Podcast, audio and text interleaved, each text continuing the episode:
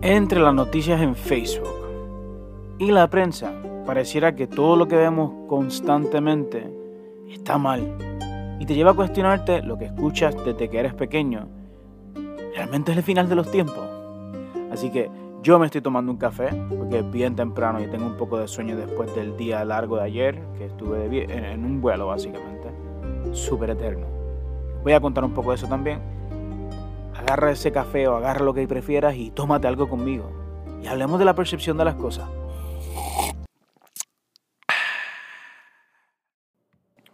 No voy a decir que los últimos años han sido fáciles para Puerto Rico o para el resto del mundo.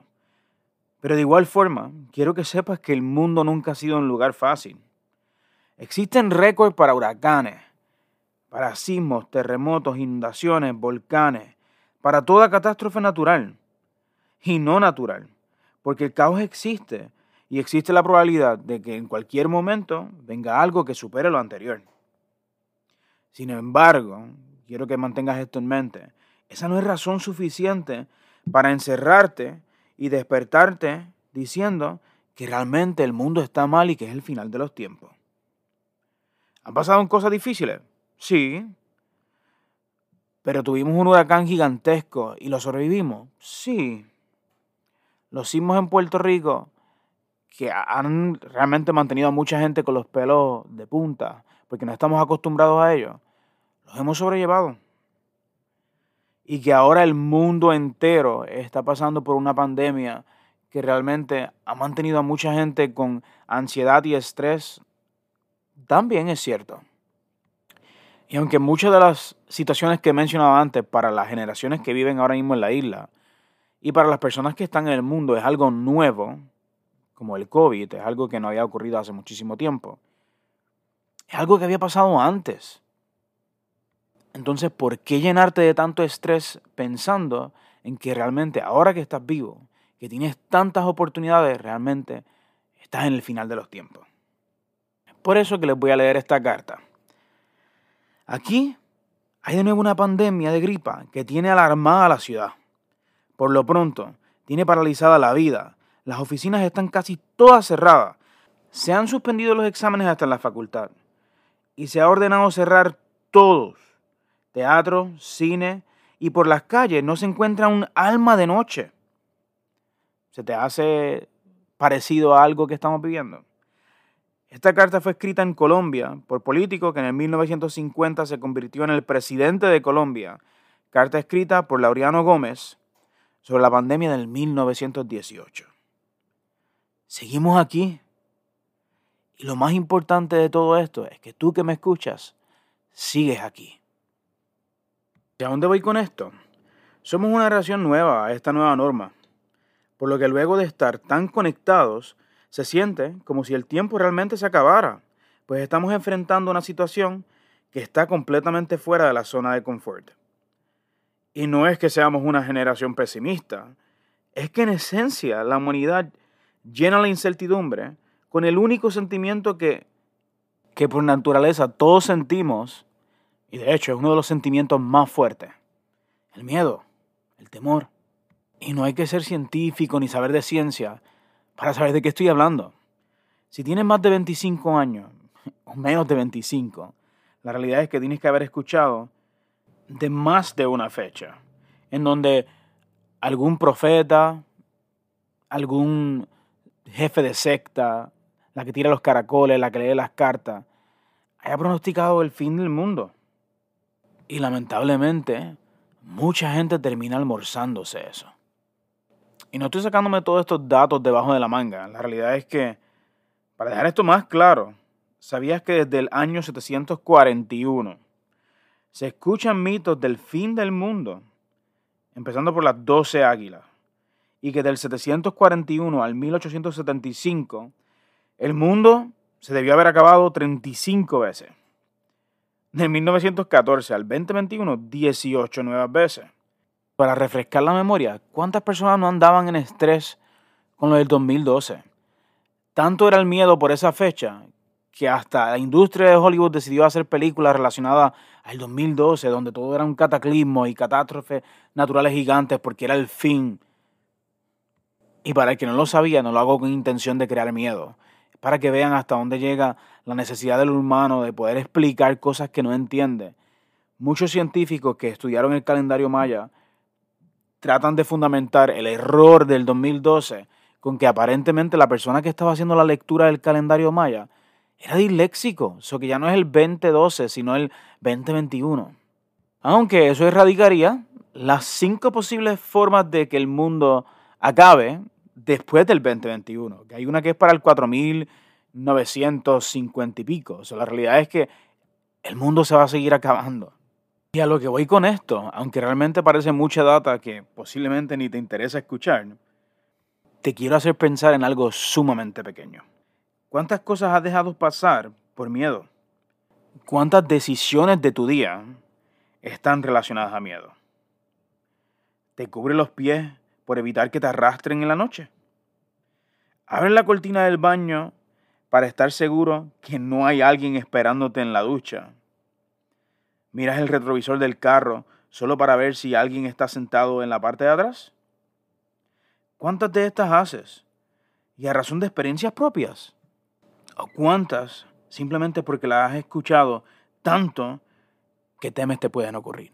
Solo quiero que veas lo que yo veo en ocasiones en mí mismo y en muchas de las personas que quiero. Somos parte de una comunidad que influye bastante en el estado de ánimo, pero consumimos de igual forma mucho de lo que sale en prensa y se replica en las redes. Miedo uno de los sentimientos más complejos y comercializados. Pues el miedo vende si te lo dejan meter. Y sé que parece que lo único que hago es hablar de miedo, pero realmente lo que intento resaltar es lo que el miedo te hace perder. Existen dos cualidades humanas que pueden ayudar a que vivamos con mayor plenitud. Todos los tenemos. Simplemente por alguna extraña razón, las tenemos descansando y no las utilizamos. Y cada vez parecen más escasas, solo por la intensa ola de miedo que todas las noticias intentan vender y la ausencia de curiosidad a buscar fuentes fidedignas. No te estoy llamando la atención, pero si tu día comienza cargado por lo que escuchaste de alguien y viste una noticia de las cuales solo leíste el encabezado y no la noticia completa, está siendo la razón principal de lo malo que va tu día. Porque al igual que con facilidad tildamos al mundo de culpable de lo mal o lo desafortunado que es nuestras vidas, tenemos que ser realistas y ver cuánto de ello es basado en realidad y cuánto es simplemente el eco de mucha gente que al igual que tú anda con miedo. Ahora, toma un sorbo de eso que tienes en la mano. Y si no tienes nada en la mano, ve y agarra algo. Ponme pausa y contesta esta pregunta. ¿A qué realmente le tienes miedo? ¿Cuánto de ese miedo es justificado? Anótalo en un papel. ¿Qué volvemos después de este anuncio? ¿Cuántas veces has escuchado en los últimos días que el mundo está difícil? ¿Cuántas veces lo has repetido tanto que tus días comienzan con la misma frase, Dios ayúdame, que la cosa está mala? ¿Realmente está mala para ti también? No te estoy jugando ni criticando, porque cada persona tiene su versión de lo malo que está todo. Y todos procesamos eventos que nos ocurren de diferentes formas y eso no nos hace más dramáticos, débiles o sensibles. No todos venimos del mismo lugar. Tu formación jugará una gran parte en cuanto verás mal o bien. Mira, yo recuerdo que desde que estaba en tercer grado peleábamos con payasos poseídos. Los Pokémon eran del diablo. Puerto Rico tenía que alistarse para uno de los maremotos más tenebrosos de la historia. En cierta parte, no a todos les afecta igual, pero para el inicio de mi vida el tiempo se veía tan escaso, tan poco, como si en un abrir y cerrar de ojos perdería la probabilidad de tener la vida que en cierta parte había soñado. No pedía mucho, pedía tener dinero en la cuenta para que al salir a comer o sacar a alguien que amo, la tarjeta no me diera decline. Imagínate, si el miedo es una gran parte de nuestras vidas, que aún hoy sabiendo que no me va a pasar lo que me pasó en, el segundo año de universidad, cada vez que paso la tarjeta, me da un poquito de miedo de que dé decline, aunque tengo derecho a estar traumado. Mira, cuando yo estaba haciendo mi bachillerato en el colegio de Mayagüez, un día, luego de clases, de mucho estrés, estaba saliendo hacia la cafetería, pues tenía de verdad muchísima hambre. Agarré un churro y un iced tea de raspberry. Y mientras hacía la fila, eterna, porque las filas ahí eran súper largas, me comí el churro, porque para qué iba a estar esperando tanto si como quiera lo iba a pagar. Y el costo era un dólar. Hay que aclarar eso también. El costo del churro, del churro era un dólar. Yo el jugo no lo abrí simplemente porque dije, me como el churro, cuando pague me tomo el jugo. Y una vez en la caja, paso mi tarjeta y dio decline. Y me busco los bolsillos y no tenía ni una sola peseta para poder cubrir ni el churro ni la bebida. ¿Y cómo iba a devolver el churro? Ni modo, no me lo podía sacar del estómago para devolverlo. Así que lo peor del mundo es que esté alguien en caja mirándote atento a tus ojos, sabiendo que tú estás simplemente quebrado y, que no tienes para pagar el dólar del churro. Y que también tenga el atrevimiento de decir, dio decline, bien duro, porque realmente les gusta hacer el statement, para que todo el mundo sepa. Lo más que me afectó de esta situación fue el hecho de que, además de que lo dijo bien duro, era que iba a percibir la gente de mí. Y realmente me preocupaba muchísimo que la gente lo supiera. Simplemente por el miedo de que supieran que yo era un pelado. Siendo honesto, si eres universitario, la vida es un poquito complicada porque estás empezando la adultez. Realmente no hay mucho dinero para manejarte si vienes de una familia humilde como la mía. Y fuera de la vergüenza que tenía, mi honor y mi responsabilidad es mucho más. Yo no iba a irme corriendo porque literalmente me iba a robar el churro si me iba corriendo, ya lo tenía en mí. So tuve que hacer lo único que se me ocurrió y fue indirectamente comenzar a pedir pesetas en la fila a ver si completaba el dólar para pagar el churro. Y parte de la humildad, simplemente completar el churro. La bebida la iba a dejar porque realmente ya suficiente con que no tenía para pagar un dólar para estar buscando un dólar adicional para pagar algo que no podía.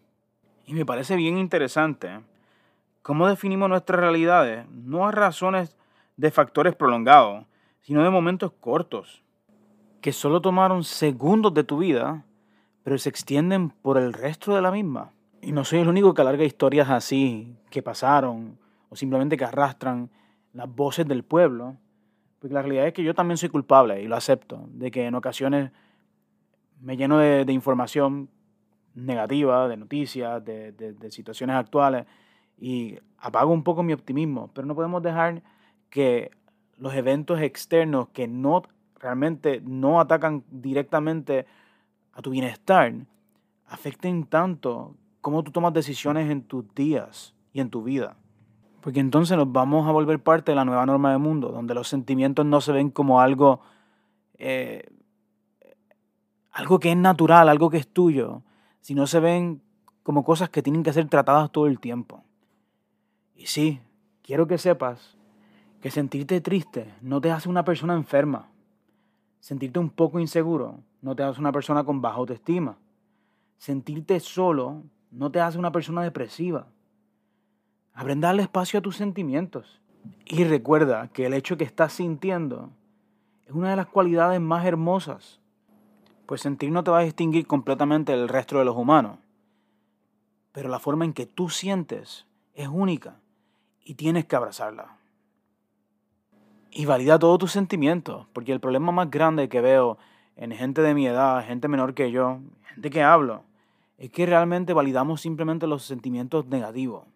Le damos espacio a que se repliquen y se repliquen como un eco que va atacando todas nuestras entrañas. Pero tenemos mucha dificultad para validar los sentimientos buenos, validar las cosas buenas que nos pasan.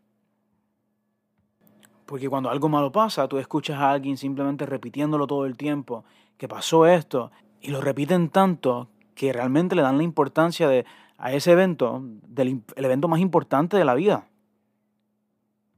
Pero coño, seamos realistas. ¿Cuántas cosas buenas te pasan en un día y las reemplazas por 10, 20, 30 segundos de algo malo que ocurrió? Yo he escuchado tanto a la gente quejarse diciendo, ay, este día va tan horrible. ¿Qué te pasó? El carro no me quiso prender. Pero tuviste algo para desayunar, desayunaste. O sea, olvidamos todas las cosas pequeñas que pasan en un día. Y siendo también los inconvenientes o los malos momentos, algo pequeño porque no toma toda tu vida, simplemente un momento, lo sigues arrastrando y opacas todo lo bueno que te pasó. Y al igual que muchas veces nos ponemos a decir que las palabras tienen poder, para simplemente tratar de ayudar a alguien, tienes que tener en cuenta que la forma en la que tú te hablas a ti mismo tiene mucho más poder que el espacio que tú le das a la gente a que defina quién tú eres realmente. Y créeme que la forma en la que tú te hablas puede cambiar tu vida por completo. Y eso es algo que yo me repito constantemente.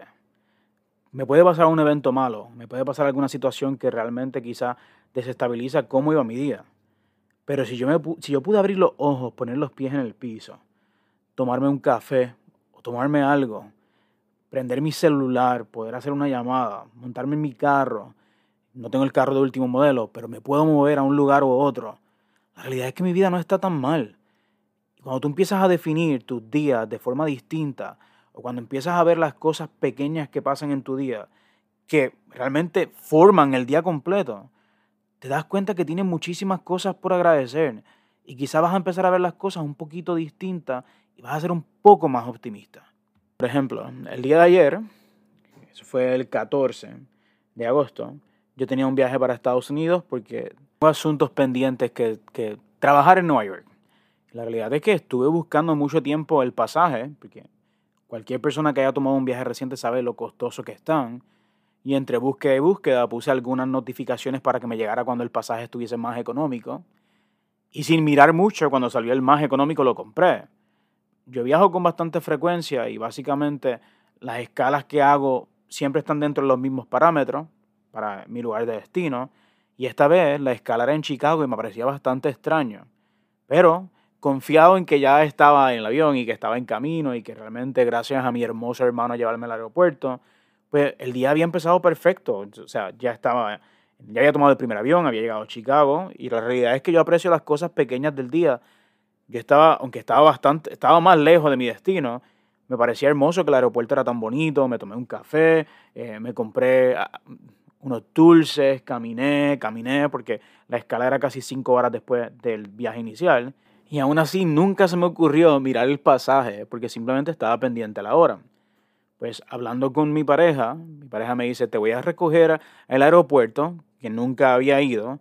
Se tomó la iniciativa de copiar el nombre del aeropuerto para ponerlo en su GPS para poder salir a lo que yo le dije que eran simplemente dos horas de distancia pero viene y me notifica que no está a dos horas de distancia, que está a 12 horas de distancia, porque mi parada final iba a ser Rochester, New York, y yo había comprado un viaje para Rochester, pero Minnesota.